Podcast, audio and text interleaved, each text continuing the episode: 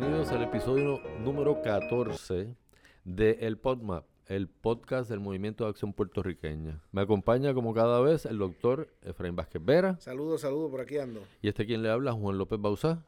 En este, en este episodio vamos a tratar, como anunciamos en el episodio, el episodio anterior, vamos a tratar el tema directamente de la libre asociación. ¿Y por qué la libre asociación y no la independencia? Pues porque en el MAP, nosotros en, el Movimiento de Acción Puertorriqueña, a través de, las distintas relaciones y los distintos pues, eventos que han ocurrido desde la fundación del MAP hasta hoy, hemos eh, abierto nuestro entendimiento a la realidad de que realmente la libre asociación es la fórmula de descolonización que realmente está disponible para los puertorriqueños en estos momentos y la que más expeditamente puede lograr el proceso de descolonización que necesita Puerto Rico urgentemente. ¿Y por qué digo esto? Pues porque primero, porque nosotros en el MAP, cuando nos fundamos hace ya unos tres años y decidimos tomar acción y tratar de comunicar nuestras ideas y nuestros proyectos con los centros verdaderamente de poder que, el centro verdaderamente que puede descolonizar a Puerto Rico, es decir, el lugar del poder donde está la descolonización.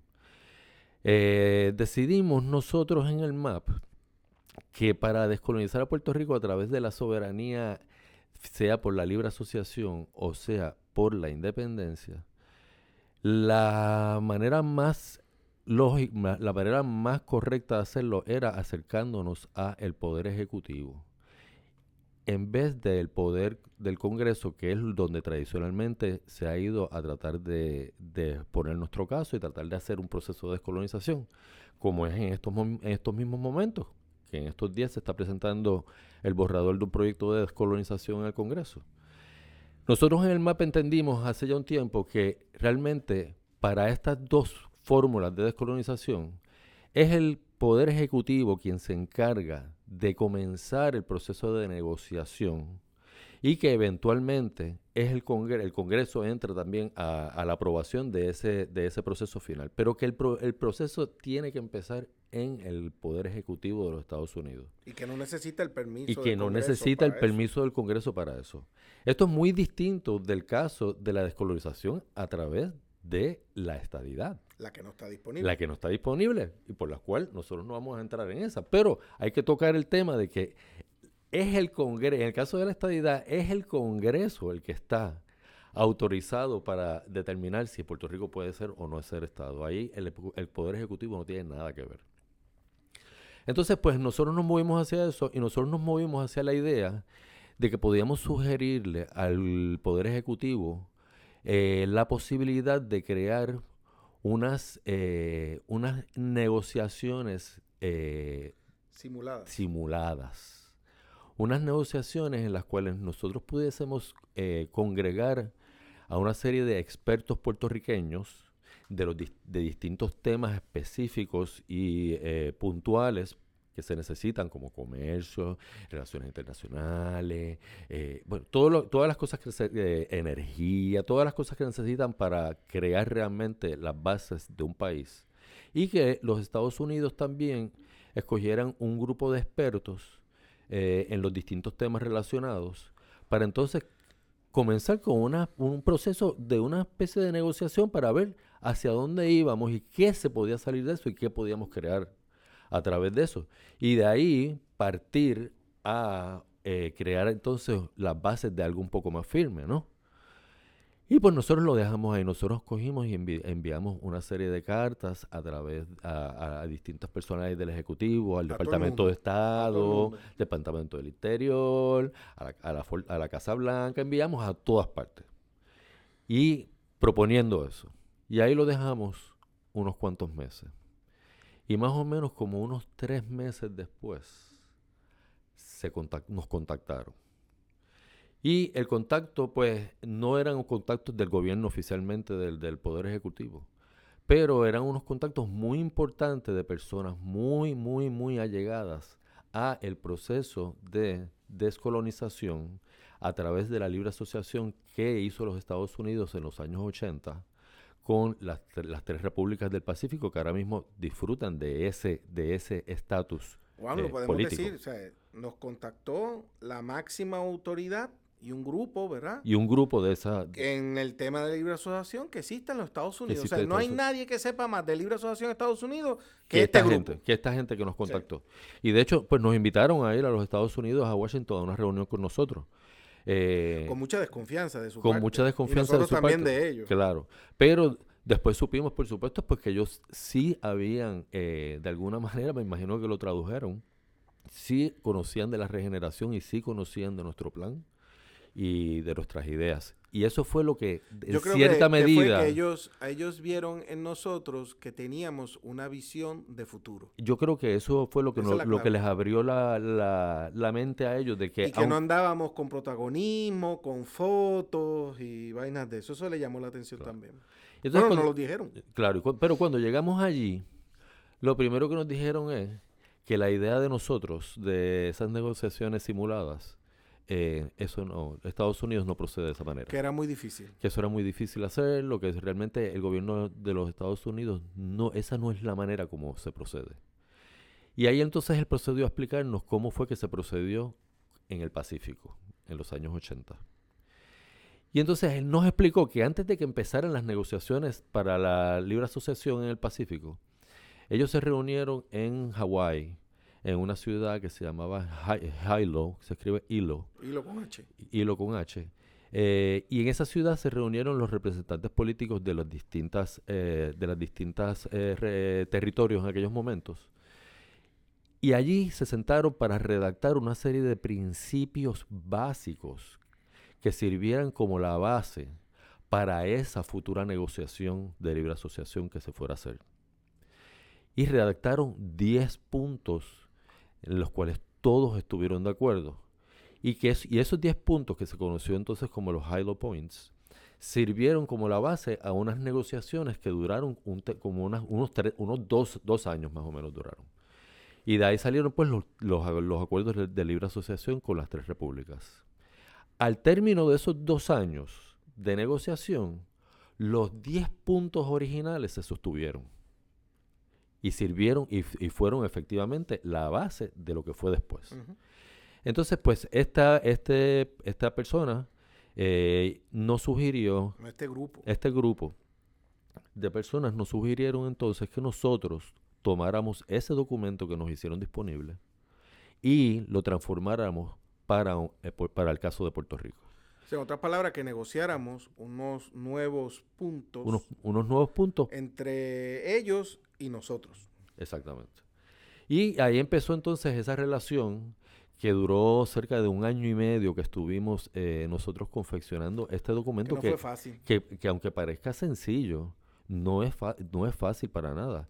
Y esto fue unas conversaciones continuas que teníamos con ellos, enviábamos unos, documentos, ellos hacían sus comentarios, nos enviaban de vuelta el documento. y espérate, Juan, porque hay que decir que de parte nuestra, de la parte puertorriqueña, nosotros contactamos a un grupo. Claro, claro, porque nosotros no somos expertos en estas cosas. Puertorriqueños, puertorriqueños ilustres, economistas de lo mejor de este país, créanmelo. No le digo los nombres porque no me han autorizado. Igual constitucionalistas, ¿verdad?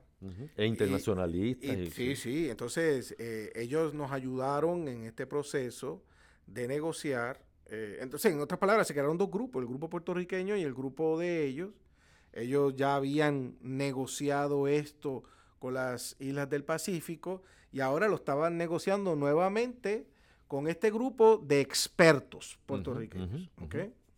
Eh, y de ahí salió, de ahí salió entonces, al término de un año y medio más o menos, salió un... Hubo, hubo nueve borradores. Nueve borradores, ¿verdad? Y, yo tengo que decir que personalmente aprendí un montón sobre lo que es la libre asociación.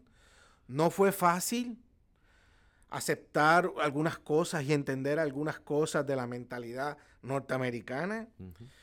Pero al fin y al cabo, ¿verdad? Este, yo creo que fue un dando y dando. Eh, hicimos un buen ejercicio y prácticamente el resultado es un documento que probablemente, casi seguro, va a ser el que algún día firmaremos para iniciar esa negociación con los Estados Unidos. Y si no es el mismo documento, va a ser muy similar. Y yo, yo, quiero, yo quiero hacer hincapié en una cosa que es importante. Por cierto, tengo que decir que, que, este documento se lo enseñé a un profesor puertorriqueño que es experto en política norteamericana, en sistema político norteamericano. Es el más que sabe sobre el sistema político norteamericano. Lo leyó y me dijo, Efra, ¿sabes qué? Yo he leído este tipo de documentos, miles de tipos de documentos como este. Y este documento es serio, es de verdad, me dijo él. Yo me quedé impactado. No, no, es que, es que de verdad está hecho con la intención de que sea un documento realmente útil. Sí, pero que el resultado es un resultado de un documento que, que, parece real, ¿no? de que de verdad ya estamos próximos para empezar las negociaciones. Claro, entonces, pero yo quiero hacer, yo quiero hacer hincapié en una cosa que tú mencionaste ahora mismo, que es eh, la dificultad que fue hacer el documento y la dificultad que nosotros mismos tuvimos para aceptar una serie de cosas. Y lo digo porque este documento, y lo digo, y lo digo porque este documento refleja una cosa que aquí en Puerto Rico eh, nunca se ha tomado en consideración en el proceso de descolonización, que es los intereses de los estados, el interés del otro. Del otro. Aquí siempre hablamos del interés nuestro y por supuesto. Aquí se dice, Juan, que el estatus depende de lo que nosotros decidamos. De lo que nosotros decidamos. O sea, nosotros aquí decidimos lo que sea y Estados Unidos tiene que decir que sí. Sí, y, y, y, y, y lo, y, lo, que hay aquí en Estados Unidos, los intereses de Estados Unidos. ¿Cuál es el refrán del tango? No nos importa. ¿Cuál es el refrán del tango? Ahí se necesitan dos para bailar. ¿Tango? Y este, y este tango hay que eh, eh, la pareja tenemos que tomarla en cuenta. Sí, hombre, no puede ser todo para acá. Para acá. Entonces, este documento ciertamente fue difícil para una persona que cree en la independencia de Puerto Rico entender que hay unos intereses de los Estados Unidos creados aquí hace 124 años y, que, hay un y que hay que tomarlos en consideración si de verdad queremos una descolonización para nosotros. Y por eso es que mucho puertorriqueño se descalifica automáticamente de un proceso como este, porque no entiende que la negociación, por definición, es que ambas partes ceden y ambas partes ganan. O sea, negociación no quiere decir yo imposición. yo impongo. Y que yo obtengo todo lo que quiero y dejo al otro sin nada. Eso no es negociación, eso es imposición. Y aquí mucha gente tiene que entender lo que es un proceso de negociación, que es un toma y dame. ¿Ok? Y, y yo creo que este es un documento que refleja esos intereses puertorriqueños hechos por especialistas, por técnicos, no por políticos o politiqueros, y también por estos norteamericanos que son exfuncionarios del gobierno norteamericano, conocen bien a los Estados Unidos y conocen cuáles son los intereses norteamericanos. Sí, porque tenemos que entender que la descolonización de Puerto Rico tendría un impacto grande en unos sectores de los Estados Unidos. Tendría un impacto grande en, unos sectores de los Estados Unidos. Y eh, hay unos sectores económicos, por ejemplo, hay unos intereses económicos en Puerto Rico, sobre todo de comercio. Y de seguridad nacional. Y de seguridad nacional, pero por ejemplo, hay uno, hablando por ejemplo, los intereses comerciales de los Estados Unidos, recuerda que la economía de Puerto Rico es una economía que consume los productos De las primeras 10 consumidores de, productos manufacturados y distribuidos en, los Estados Unidos. Y bajo la soberanía, pues todo ese proceso de, comercio internacional, nosotros adquiriríamos una serie de poderes en los cuales tendríamos que protegernos de muchos de esos productos norteamericanos. Y eso es un shock para el americano. Y eso es un shock para los intereses de los Estados Unidos. Es una oportunidad para el norteamericano. Claro, es una oportunidad que se le abre de una manera distinta. Pero lo que quiero decir es que el, los Estados Unidos también pasarían su shock y pasarían su estremecimiento a través de este proceso y hay que tomarlos en cuenta. Y yo, yo creo que eh, una cosa que sacamos bien claro de esa reunión cuando fuimos allá a estar con ellos allá fue de que la libre asociación es, lo, que está es lo que está disponible porque es el mecanismo donde realmente los intereses de los Estados Unidos se guardan. Se guardan. Y los intereses, y los intereses de Puerto Rico entran. ¿Ves? Y eh, pues entonces ahí a través de todo esto, de todos estos Juan, ¿y cuáles son los intereses puertorriqueños? Crear las condiciones para lograr el objetivo, que es la justicia social. Y, y- y la, No vi- y- la eso. vida feliz. Exactamente. Y la vida feliz en última instancia. Que se llega a través de la justicia social. Pero entonces, este, eh, en este episodio entonces vamos a compartir y vamos a ir eh, De- decir que el documento lo pueden leer en inglés y en español. En, En la inglés página el de- original, en la página del MAP.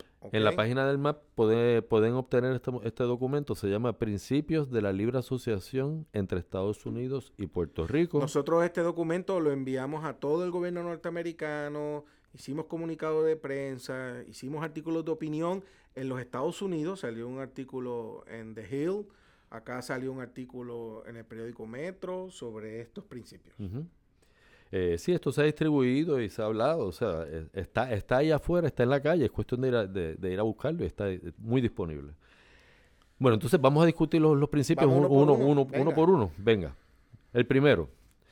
Se celebrará un tratado de libre asociación de gobierno a gobierno. Durante la vigencia del tratado, el estatus político de Puerto Rico será el de libre asociación, distinto de independencia y Estado libre asociado, y la Constitución de Puerto Rico estará de acuerdo con el estatus político de libre asociación, según lo acordado por las partes. El tratado estará sujeto a la autoridad del Congreso de los Estados Unidos para implementarlo. Ok. Ok. Ahí básicamente lo que hemos mencionado, que la última palabra la tiene el Congreso, ahí es donde descarga su responsabilidad como el, como el que tiene la soberanía de Puerto Rico, pero yo quiero decir algo sobre ese primer apartado porque había algo que yo no entendía muy bien. Esa parte cuando dice que es algo distinto a la independencia y al Estado libre asociado, eh, yo decía, ¿por qué eso hay que aclararlo y ponerlo si es obvio que es así? ¿verdad? Y, y esto de incluir el Estado libre asociado y la independencia como algo diferente a la libre asociación fue una insistencia de la contraparte norteamericana, que quería dejar bien claro que esto no tiene nada que ver con independencia ni con Estado, mucho menos, ¿verdad? Con Estado libre asociado. Que eso es bien importante aclararlo porque debemos recordar que el Departamento de Justicia de los Estados Unidos ha dado una opinión de que la libre asociación y la independencia son la misma cosa. Claro, claro. Y, y- Lo y por pasa supuesto es que la definición que ellos vieron que ellos ahí. vieron allí. Pero en las negociaciones originales de libre asociación está muy claro. El gobierno, el gobierno de Estados Unidos lo tiene muy claro. Pregúnteselo a los tres gobiernos que tienen acuerdos de libre asociación en Estados Unidos y te van a decir bien clarito, porque lo viven diariamente, que independencia no es. Claro. Además, el derecho internacional lo establece así. Entonces, otra cosa que viene de este primer apartado que debemos entender es que la negociación tiene que venir antes de la constitución nueva. Porque la- la- el pacto mismo de político que tiene que estar dentro de la ¿Y por qué constitución. tú estás haciendo esta aclaración, Juan? Sí, porque estoy haciendo esta aclaración porque hay una idea y se corre mucho la idea de la Asamblea Constituyente de Estatus, ¿no? Y tenemos que entender que una Asamblea Yo creía que tú Constituyente... lo traías por lo que dice el proyecto eh, nuevo de consenso de estatus. Ah, Que ah, se escoge una asamblea constituyente, pero después eso lo hablamos después. ok, no, pero, pero, pero que tiene un poco que ver, ¿no? Ajá. Porque aquí entonces se dice, se habla de la Asamblea Constituyente de Estatus. Y tenemos que entender que una Asamblea Constituyente es para hacer una constitución. No es para negociar un estatus. Sí, sí. Porque una asamblea constituyente de estatus es la repetición del gallinero político dentro de otro, De dentro de otro, otro marco. Ya, que, Eh, Juan, qué severo eres. eh, pero, pero es que es la- es- creo que creo que hay que ser honesto con esto, ¿no? Bueno, Entonces, vamos a decirlo así. Nunca se ha descolonizado con una asamblea con una asamblea constitucional constituyente de constitucional de estatus. Estado. Ok. Y Entonces, es imp- importante, es importante entender que las asambleas constitucionales tienen que venir después que se haya ya hecho una negociación. Claro, eso es bien importante. Porque, porque eso hay que incluirlo en la Constitución. Sigue. Número dos. El Tratado de Libre Asociación se, so- se someterá a la votación democrática del pueblo de Puerto Rico. Esto es fácil de entenderlo. Esto quiere decir que cuando se termine la negociación y haya un texto final, las partes, que sería Puerto Rico y Estados Unidos, lo suscriben y ambos tienen que ratificar ese, ese compact, ese tratado, ese acuerdo, como le quieran decir, ¿verdad? ¿Cómo lo va a ratificar el Congreso? Pues será aprobándolo en el Congreso. O sea, ¿cómo lo ratifica Estados Unidos? Sí. Aprobándolo en el Eh, Congreso. perdón, perdón, en el, el Congreso norteamericano, pues, y en el caso nuestro, los puertorriqueños, pues sería vía de un referéndum. Exactamente. Número tres. El pueblo de Puerto Rico gozará. Perdóname, esto es lo que lo hace democrático, Claro, claro, claro. ¿ok? El pueblo de Puerto Rico gozará de pleno autogobierno, de acuerdo con los principios democráticos. Eso, Eso está claro. eso está claro. Pero eso no es autonomismo. No, eso no es autonomismo. eso hay que, eso hay que dejarlo hay bien que, esto hay claro. que dejarlo bien clarito, porque yo he escuchado por ahí un- algunas historias de que la libre asociación es el autonomismo, lo que sea. No, no, no, esto es el autogobierno de verdad. No es el autogobierno que decía que teníamos con el ELA. No, no, esto, es ot- Ok. esto es de verdad. Esto es Sí, gobierno propio, propio. Síguelo. Número cuatro.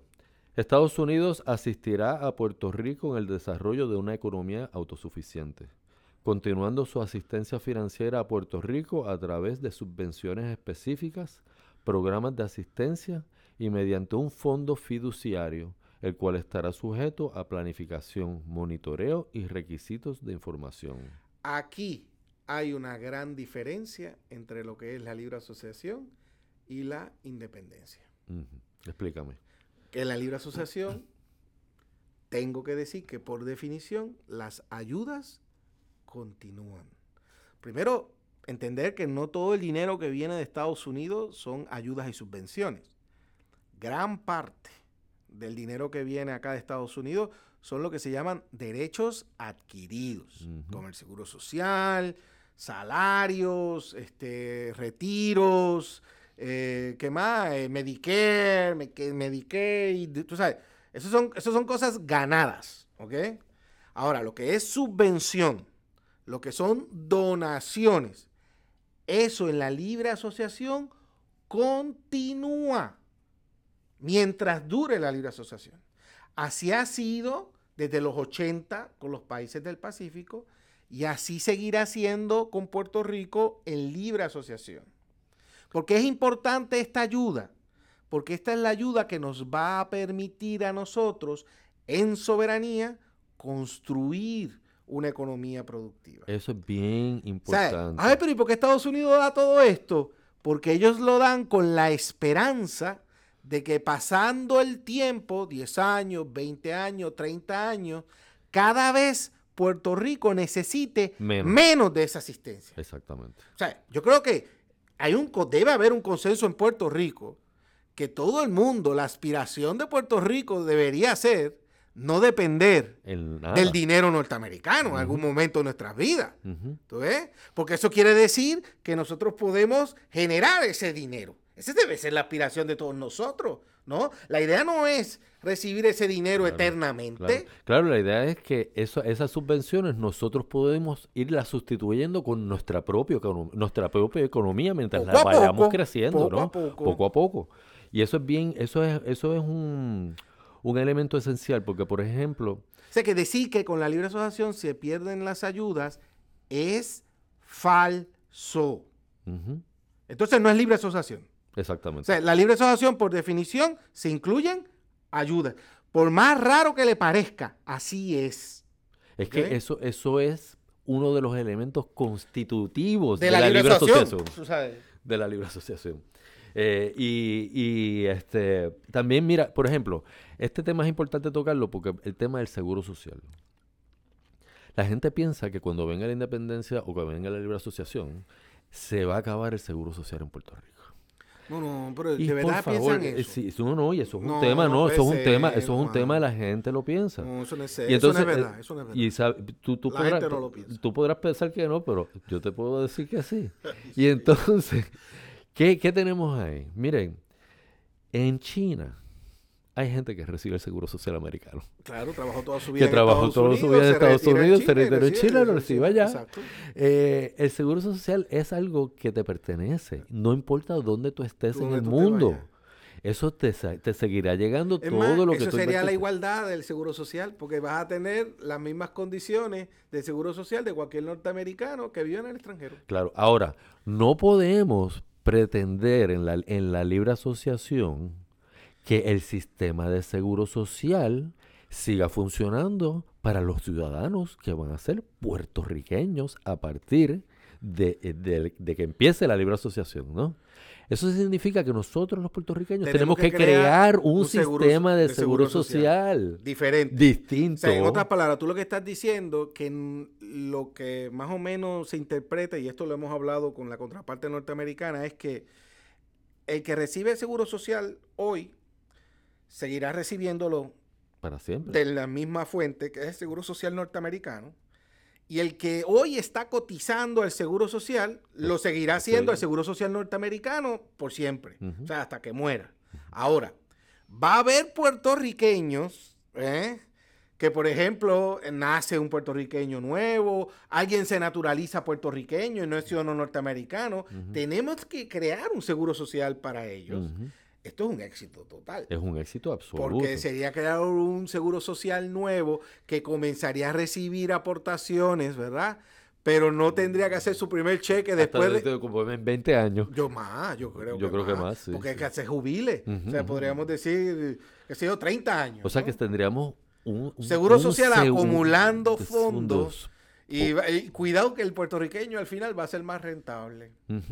Yo me imagino que igual hay puertorriqueños que van a querer tener los dos y dicen, ah, no, pero es que yo también quiero hacer mi aportación a- al puertorriqueño. Pues dale, pues hazlo, tú sabes. También podría ser. Pero todo eso es que, Juan, negociado. negociable. Todo eso está dentro de negociaciones. pues, porque se hace la negociación de las partes, Ujú, ¿ok? ujú. Esos son, esos son algunos de los detalles, Ajá, ajá. de los montón de detalles que hay que negociar. Eh, próximo, número 5. Se reestructurará la deuda pública de Puerto Rico conforme con un plan de mutuo acuerdo que permita mecanismos financieros internacionales. Esto es importantísimo. Obviamente, este asunto no estaba en los principios de la negociación del Pacífico porque no había un problema de, deuda. exacto. En Puerto Rico hay un problema de deuda y como ustedes comprenderán, si Estados Unidos quiere dar la libre asociación, pretende que la libre asociación sea ¿qué? Exitosa. ¿ok? Ellos no quieren encontrarse con un problema después. Por supuesto. Y para que la libre asociación en Puerto Rico sea exitosa, ese problema de la deuda tiene que ser resuelto. Ujú. ¿ok? El hecho de que seamos soberanos nos permite otras herramientas para bregar con este tema de la deuda. Y esto es algo que hay que negociar. Yo no sé cómo va a quedar el asunto, porque, pero afortunadamente en Puerto Rico hay expertos en este tema de deuda. Yo no sé cómo va a quedar, cómo va a ser el proceso. Igual en Estados Unidos los hay. Yo lo que sí sé es que esa deuda será resuelta. Porque si no es resuelta, entonces Estados Unidos no quiere descolonizar, no quiere dar la libre asociación. Y es más, yo, Efraín Vázquez Vera, no la quiero. Porque una libre asociación, con el arreglo que hay hoy de la deuda, está destinada a qué? Al fracaso. Nadie puede comenzar. Un país nuevo con ese arreglo. No, no, eso estamos claros. Y hay que Y mira, y si te voy a decir la verdad, si yo estuviese allí negociando y me dicen, no, no, la deuda es la que es y tienes que pagarla, yo digo, pues bueno, que, que gracias por aclarármelo. Muy Eh, buenas tardes, mm, nos vemos. Voy a verme la ciudad de Washington, voy a ver un par de museos. Por cierto, recomiendo siempre el Museo del Holocausto. Y, y- y finito. Se acaba la negociación y no hay libre asociación y no hay descolonización. Porque este tema que tiene que tener bien resuelto favorablemente para nosotros para que pueda ser exitoso la libre asociación. Y hay que entender también que en términos de los, ma- del marco legal del arreglo que se hizo con los bonistas, el arreglo nefasto que se hizo con los bonistas en estos momentos, No es un arreglo. el, sí, la imposición nefasta que se nos hizo sobre la deuda, eh, en el marco legal, la única forma de romper eso es yendo hacia la soberanía y rompiendo el marco el marco legal que vivimos ahora, Claro. que fue el que, firma, No, con, y- con que y- se hizo. Y, ¿no? y eso se negociará, se pondrá en el, en el acuerdo y el Congreso norteamericano votará por ello. Claro. O sea, en otras palabras, que quede bien claro que la libre asociación solamente va a venir si ese tema está resuelto. ¿Ok? Y, y nada, yo creo que es una oportunidad de comenzar de cero, Por supuesto. básicamente. Ya, o sea, la cosa técnica de cómo va a ser, eso se lo dejamos a los expertos puertorriqueños, que es muy bueno. Me bombardean varios nombres en la cabeza. Y en Estados Unidos ni se diga que también los hay. Y que se pongan ellos de acuerdo cómo solucionar eso para que Puerto Rico pueda ser exitoso en el nuevo sistema. Y, y digo, eh, La, la guerra de Ucrania nos ha enseñado que Estados Unidos puede negociar cualquier cosa. Y, y, y, y una, una deuda como la de nosotros, con tanto dinero y tantas cosas que han aparecido, está, está negociable Sí, por los hombre. Estados Unidos. Sí, eso, no es una, eso no es un escollo. Número 6. Todas las personas nacidas en Puerto Rico antes de la fecha de vigencia de la libre asociación conservarán su ciudadanía estadounidense después de que la libre asociación entre en vigencia. Las personas nacidas en Puerto Rico a partir de entonces poseerán solo la nacionalidad puertorriqueña a menos que tengan derecho a la ciudadanía estadounidense u otra ciudadanía. Este es el tema de famoso de la Pero- ciudadanía, pero, pero esto está, está más claro, no puede estar Eso está claro. que aquí, ¿ok? O sea, ¿esto qué quiere decir? Todo el mundo que tiene ciudadanía norteamericana en Puerto Rico Cuando llegue la soberanía, la mantiene. la mantiene. Ahora, eso no quiere decir que alguien decida renunciarla, porque la ciudadanía norteamericana se puede renunciar. Y puede haber aquí un ciudadano puertorriqueño que sea norteamericano y va allá donde será la embajada de Estados Unidos, en la avenida Chardón, y renunciará a la ciudadanía norteamericana. Y él feliz siendo solamente ciudadano puertorriqueño. Y entonces, y entonces los hijos de dos ciudadanos americanos. Entonces, eso es, pues, eso es- pero eso es ley norteamericana. Que es lo que se llama jus sanguinis, derecho de sangre. Eso quiere decir que si después de declarada la soberanía en libre asociación, nace un hijo que uno de sus padres, uno, no tienen que ser los No dos, que ser los y cumple con el requisito de residencia en los Estados Unidos, automáticamente puede ser ciudadano norteamericano. Eso es co- como el registro demográfico dos veces. Porque en este caso, pues tú tendrías que ir allí a la embajada norteamericana, que tendrán una oficina especial para esto, donde usted inscribe su hijo como su hijo, con el certificado de nacimiento de Puerto Rico, y ese niño entonces va a tener que dos ciudadanías. ¿Ok? Entonces, los, los que nazcan en Puerto Rico, ¿qué ciudadanía van a tener por derecho de suelo? Solamente la puertorriqueña. Solamente Esto la es bien puertorriqueña. importante. Esto es bien importante Porque si no, no es libre asociación. Si no, no es libre asociación. O sea, es imposible que en un territorio extranjero eh, pueda alguien tener la ciudadanía norteamericana por nacimiento. Si usted está pidiendo eso, usted no cree en la libre asociación o usted quiere boicotear la libre asociación. Porque los norteamericanos no, No. van a aceptar eso. Eso, eso es un De- imposible. es demasiado. Eso, O sea, en la, en la libre asociación se pueden negociar muchas cosas, pero no se puede negociar que Puerto Rico se va a anexar al planeta Marte. Exactamente. Así que eso, esto, este, este tema de la ciudadanía. Y- Ahora- y, y otra, otra pregunta que te hago, Espérate, hay una cosa que tengo que aclarar sobre ese tema de la ciudadanía y es en esto del requisito de residencia de los padres. Obviamente, si estamos hablando de un puertorriqueño que vivió bajo el ELA, pues automáticamente tiene el requisito de residencia y puede, puede pasar la ciudadanía. Ahora, el problema sería adquirir las- el, el- el que la recibió y nació en soberanía, cuando sea adulto y cuando y tenga su hijo, que él la pueda pasar a su hijo. Es decir, a la- a- al nieto, Al al, nieto. nieto. del que vivió en el ELA. Ahí es donde habría quizás un problema. Pero todo eso está por negociar. Esa parte sí es negociable. Eso es negociable. Eso sí es negociable. y es posible adquirirlo. Básicamente, el tratado diría que mientras dure el acuerdo de libre asociación, se sobreentiende que el requisito de residencia se cumple y por ende ese nieto podrá pasar la ciudadanía Yendo a la embajada. yendo a la embajada a su, a su, a, a su hijo. Exactamente. Y- Eso, y- eso. Pero eso es negociable. Exacto. Vamos a ver cómo queda. Eh, la, la- la impresión que tenemos es que va a ser bien favorable hacia los puertorriqueños. Claro. Lo que no es negociable es eh, por nacimiento, por, por No, suelo. Como si nacieras en Florida, no. Sí, porque, Ya, porque ya no es libre asociación. No, entonces, entonces o- si, si, si uno se empeña en esa idea, es sabotear la libre asociación, sabotear la descolonización. Exactamente. Vamos al número 7. Estados Unidos tendrá plena autoridad y responsabilidad en los asuntos de seguridad y defensa en o relacionados con Puerto Rico, incluyendo el establecimiento y mantenimiento de las instalaciones militares necesarias y el ejercicio de los derechos de operación apropiados. Los acuerdos de tierras específicos permanecerán en vigor de acuerdo con sus términos, que se negociarán antes de la fecha de vigencia de la libre asociación.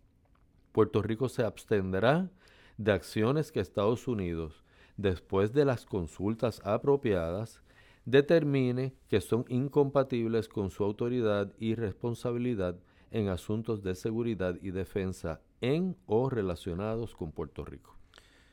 Este asunto es 100% innegociable para los Estados Unidos. Eso, o sea, esto es lo más importante para ellos. Y si usted quiere meterse en estas aguas, se va a encontrar primero con un no rotundo y segundo con una gran decepción por parte de los norteamericanos de que no entendamos los puertorriqueños lo que es importante para ellos. Y básicamente ellos tienen interés de poder pasar los aviones eh, militares por el espacio aéreo. Y los barcos y los barcos por nuestro mar. Recuerden que en soberanía nosotros vamos a tener 200 millas al norte, 200 millas al sur. Al sur. y, con la libre asociación los barcos norteamericanos podrán pasar por nuestras aguas eh, sin pedir permiso. Eso es lo que ellos quieren. y además quieren seguir reclutando militares en Puerto Rico. Y además, esta última parte que dice, eh, Puerto Rico se abstendrá de acciones que que Estados Unidos, después de las consultas apropiadas, determine que son incompatibles con su autoridad y responsabilidad en asuntos de seguridad. Fíjate, ponerlo de consulta. Eso es importante porque tenemos que entender. ¿A qué se refiere eso? Tenemos que entender que una vez Puerto Rico se convierta en una libre asociación, Puerto Rico quiere representación internacional en todos los foros internacionales como Puerto Rico, ¿no? Y eso significa que nosotros tendemos unos tendremos votos en todas estas asociaciones. Estados Unidos quiere asegurarse de que en materias que ellos consideran de alta seguridad nacional para ellos, nosotros y ellos estamos coordinados. Pero, pero vamos a traducir esto, está muy complicado. ¿A qué es lo que se refiere esto? Se refiere a que si de momento los puertorriqueños nos volvemos locos y queremos alquilarle Roosevelt Road a los chinos, no vamos a poder. No vamos a poder. A eso es lo que se refiere. ¿Tú entiendes? Si queremos tener una base de submarino este, norcoreano, no lo podemos hacer. ¿Tú entiendes? A eso es lo que se refiere. ¿Ok? Muy bien. Espérate. Ay, ay quiero, quiero aclarar. Un, ah, sí, dale. Quiero aclarar que en este punto de la defensa, el es la visión clásica de la defensa militar. Eso Cuando él dice la seguridad, ¿eso qué se refiere? Pues se refiere a invasiones, guerras, etcétera. Pero significa eso que nosotros no vamos a poder tener un ejército. No, no, para nada. Y, no, y no lo ah. aclararon eh, y es bien importante para nosotros los puertorriqueños. Tenemos que entender que el concepto, y esto lo vamos a hablar al final, mejor lo hablamos al final, ¿no? Pero lo que, lo que es importante es que el que Estados Unidos tenga responsabilidad a nuestra defensa, se refiere en el sentido clásico de lo que significa la seguridad nacional. ¿Ok? O sea, eh, Ucrania, o sea, ese tipo de guerra, a eso es lo que se refiere. Yo con eso no tengo ningún problema. pero, pero como vamos a ver este, eh, en la regeneración, al final, eh, sí hay un apartado de defensa porque, porque nosotros creemos que es muy importante que Puerto Rico tenga sus propias fuerzas armadas. Mm, y es entendiendo el concepto de la defensa como un concepto amplio. Eh, es verdad que para algunos el enemigo es un invasor, eh, pero cuando uno ve el concepto moderno de defensa, entran elementos como por ejemplo las enfermedades, la pandemia, los desastres naturales, los desastres naturales, huracanes y terremotos, eh, el tema de velar en nuestro espacio aéreo, del tema de las drogas, el tema del mar, etcétera. Terrorismo. Entonces Estados Unidos este, nos va a ayudar a montar esas fuerzas armadas por favor, no se me imaginen las Fuerzas Armadas estilo norteamericano ni nada por el estilo. No son unas Fuerzas Armadas ofensivas. Sí, son defensivas. De, defensa. Y, es para, para, cualquier problema que haya. Además que también están los ciberataques, eh, también está el terrorismo internacional, que se aparece alguien aquí. O sea, hoy el concepto de defensa es mucho más amplio. Los desastres ecológicos, Eso lo- tam- eh, eso es defensa. Eso, sí. O sea, nosotros necesitamos unas fuerzas armadas para bregar con todos esos retos del siglo XXI. ¿Ok? Claro, los grandes, los, los más grandes enemigos de, que tiene Puerto Rico en términos de un, de- de un ejército para defenderse El huracán, es un huracanes y terremotos. Eso es. Esos son los grandes enemigos de Puerto Rico. O sea, si, imagínense lo que pasaría si no tuviésemos un ejército y viniera María. ¿Se acuerdan lo que pasó cuando llegó María? ¿Cuánto tardó el ejército norteamericano en estar parado aquí? O sea, Puerto Rico para enfrentarse a sus retos de seguridad en el futuro necesita eh, la organización militar, la disciplina militar y los planes militares. Eso no lo puede hacer la policía. Eso no lo puede hacer, eh, ¿cómo se llama? Manejo de emergencia. ¿ok? Lo civil no puede hacer eso. Y lo civil se tiene que mantener civil. ¿Ok? También es muy peligroso tú militarizar instituciones civiles. Claro, eso es. Por eso es que es muy importante. Yo de verdad espero que cuando terminemos el- lo de la regeneración podamos hablar un poco más de hablar, esto. hablar un poquito más de esto. Este, este- número este ha sido más largo, ¿verdad? Sí, este ha Este- sido un poco más largo, pero... pero nada, hay que ser, termínalo, hay- vamos a terminarlo. Número 8. Puerto Rico tendrá autoridad y responsabilidad completa por sus asuntos exteriores, como miembro individual de la comunidad internacional. Estados Unidos apoyará la, em- la membresía de Puerto Rico en las Naciones Unidas y otras organizaciones internacionales. Puerto Rico puede buscar ayuda exterior.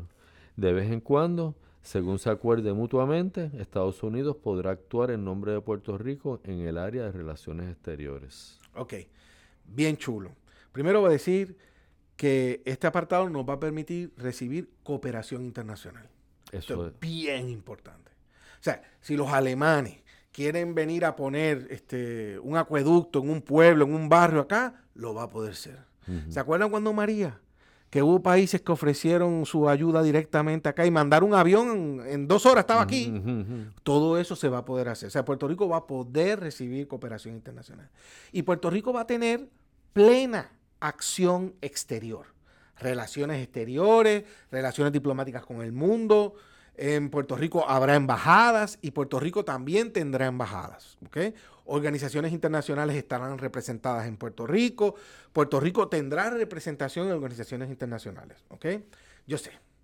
Cada vez que yo menciono esto, dice, ¿y cómo vamos a pagar esto?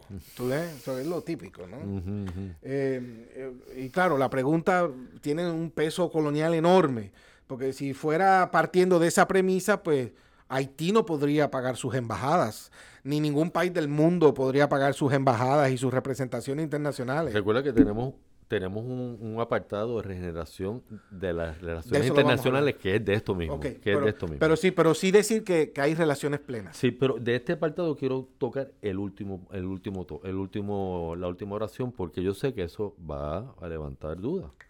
De vez en cuando, según se acuerde mutuamente, Ah, eso es también muy importante. Estados Unidos podrá actuar en nombre de Puerto Rico en el área de relaciones Ah, exteriores. eh, eso se refiere porque obviamente nosotros no vamos a tener embajadas por el mundo entero. Por ejemplo, cojamos el país africano de Togo, capital Lomé. ¿Ok? o sea, ¿Puerto Rico va a tener una embajada en Togo, allí en Lomé? No, ¿ok? Ahora bien, eh, las relaciones que vamos a tener con Togo será a través de los representantes de Puerto Rico y representantes de Togo en Nueva York, en la ONU. Así que se hace. Eh, pero supongamos que hay un puertorriqueño que tiene un problema, un ciudadano puertorriqueño, solamente. Si es ciudadano norteamericano, Estados Unidos se encarga. Pero si es solamente ciudadano puertorriqueño, en Togo. Pues si nosotros acordamos de antemano con el gobierno de Togo que Estados Unidos va a representar los intereses de Puerto Rico en Togo, no hay ningún problema. Y ese ciudadano puertorriqueño o el asunto puertorriqueño podría ser atendido por la Embajada de los Estados Unidos en Lomé. O sea, la- Lomé es la capital de Togo. Muy, A muy- eso es lo que se refiere. Muy importante esto. Ok. Muy importante porque es para entender la viabilidad de las relaciones de Estado de Puerto Rico con el En mundo. el exterior, claro. Nosotros no vamos. Pasa que la gente, como sabe que Estados Unidos tiene embajada en todos los países, se creen que nosotros tenemos que tener embajada en todos los países. Y no es Eso no es cierto. Pero eso lo vamos a hablar después, porque también yo quiero hablar de la de los embajadores no residentes, las embajadas concurrentes. Claro que esto está todo en la regeneración. Sí. Vamos al, al número 9, que este es El acuerdo permitirá la terminación unilateral del estatus político de libre asociación mediante el proceso a través del cual fue ingresado y establecido en el Tratado de Libre Asociación y sujeto a la continuación de la autoridad y la responsabilidad de defensa de los Estados Unidos establecida en el principio anterior. Eso quiere decir que cualquiera de las dos partes pueden terminar el acuerdo de libre asociación. Unilateral. Unilateral. O sea, los puertorriqueños quieren, se acabó. Los norteamericanos quieren, se acabó. Independientemente quien quiera, esto de la responsabilidad de la defensa, en el sentido clásico de la defensa, eh, Estados Unidos continuará con su autoridad aquí. Esto es importante. Ahora bien, esto es lo que define la libre asociación. Mm. Esto es lo que dice que no es una imposición. Esto es lo que dice que Y- esto no es una colonia Y disfrazada. por nueva. eso es que la libre asociación es descolonizadora. Lo digo porque hay mucha gente dentro del Partido Popular, algunos de ellos dicen haber defendido la libre asociación toda su vida, que ahora andan diciendo, ¿verdad?, que la libre asociación se terminaría por mutuo acuerdo. Eso no es así. Porque eso quiere decir que si algún día Puerto Rico quisiera terminar con la relación, no podría si Estados Unidos dice que no. Y eso es colonial. Eso es colonial. Lo digo desde ya. Una libre asociación que no incluya la terminación unilateral de las partes no es libre asociación y es colonial. Y no va a aceptar, ser aceptada por la no- comunidad internacional. No lo digo yo, ¿ok? Esto lo dice el derecho internacional público. Las Naciones Unidas no van a aceptar a Puerto Rico en la ONU si no hay esta capacidad de terminar la relación unilateralmente. Ningún país nos va a respetar. Si no lo puede. Parece que, que vamos a estar como esclavizados. Y, de, momento. Eso es como, literalmente, Juan, eso es como, te dicen que te vas a casar, pero no te puedes divorciar. Ujú. ¿Te entiendes? Así mismo. sea, así, no te puedes divorciar. Así mismo, así mismo. así Pero fíjate lo, lo brutal. Con estos gente del Partido Popular que dicen defender la liberación, que me mencionan y me dicen que no, que eso no puede ser. Y, y se preocupan porque se pueda terminar, ¿verdad? Por, por las partes. Y yo digo, ven acá, ¿y por qué te preocupa tanto eso y no te preocupa tanto hoy, bajo el Estado libre asociado? ¿Es que acaso si Estados Unidos no le diera la gana, se va de Puerto Rico y se lleva hasta los teléfonos? Y enrolla las carreteras, sí, tiene que hacerlo. O sea, si lo puede hacer Estados Unidos, o sea, cu- cu- cu- ¿cuál es? ¿Por qué, te, por qué te preocupa que Estados Unidos en la libre asociación nos abandone No. o nos deje? No. Cuando la práctica ha sido que los acuerdos firmados en los años 80 de libre asociación Se de Estados se Unidos se han ratificado, se han fortalecido y que tanto los países del Pacífico como Estados Unidos, ¿sabes qué? Están contentos. Exactamente, ¿Tú sabes? exactamente. Entonces, yo no entiendo esta obsesión de querer proyectar la libre asociación como lo que no es. Claro. Y, y hay una cosa importante para entender que es que la capacidad de separarse del pacto unilateralmente protege principalmente al pequeño. Sí. Y que esto no quiere Defiende decir. al que- pequeño de que- las locuras del grande. esto no quiere decir que, que es una relación que comienza débil. Porque aquí todo el mundo se casa para toda la vida, súper enamorado, pensando que algo va a ser para siempre. Aunque se sabe que existe la posibilidad del divorcio. Ujú, ujú, O sea, tú imagínate a alguien diciendo, no, yo no me caso eh, porque el divorcio existe.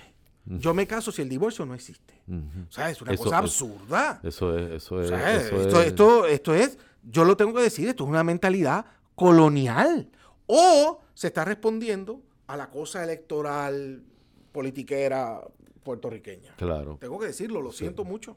Sí, no, pero eso, en eso tenemos que estar totalmente claros Si no, no es libre de que asociación. si no, no es libre asociación. Si no, no es libre asociación. Bueno, vamos a la última.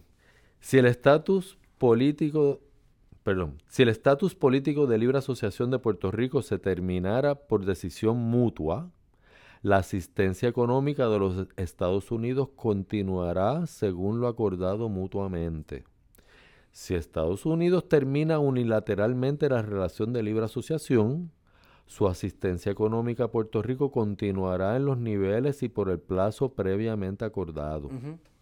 Si el tratado fuera rescindido de otra manera, es decir, nosotros, nosotros, los Estados Unidos ya no estarán obligados a proporcionar la misma cantidad de asistencia económica Pero el algo re- darán. por el resto del plazo previamente acordado. pero algo darán. Pero algo darán. Básicamente lo que quiere decir es que si se acabara la relación, en cierta medida, depende quién la termine o quién inicie el proceso de terminarla, en ambos casos, la asistencia continúa, ¿verdad?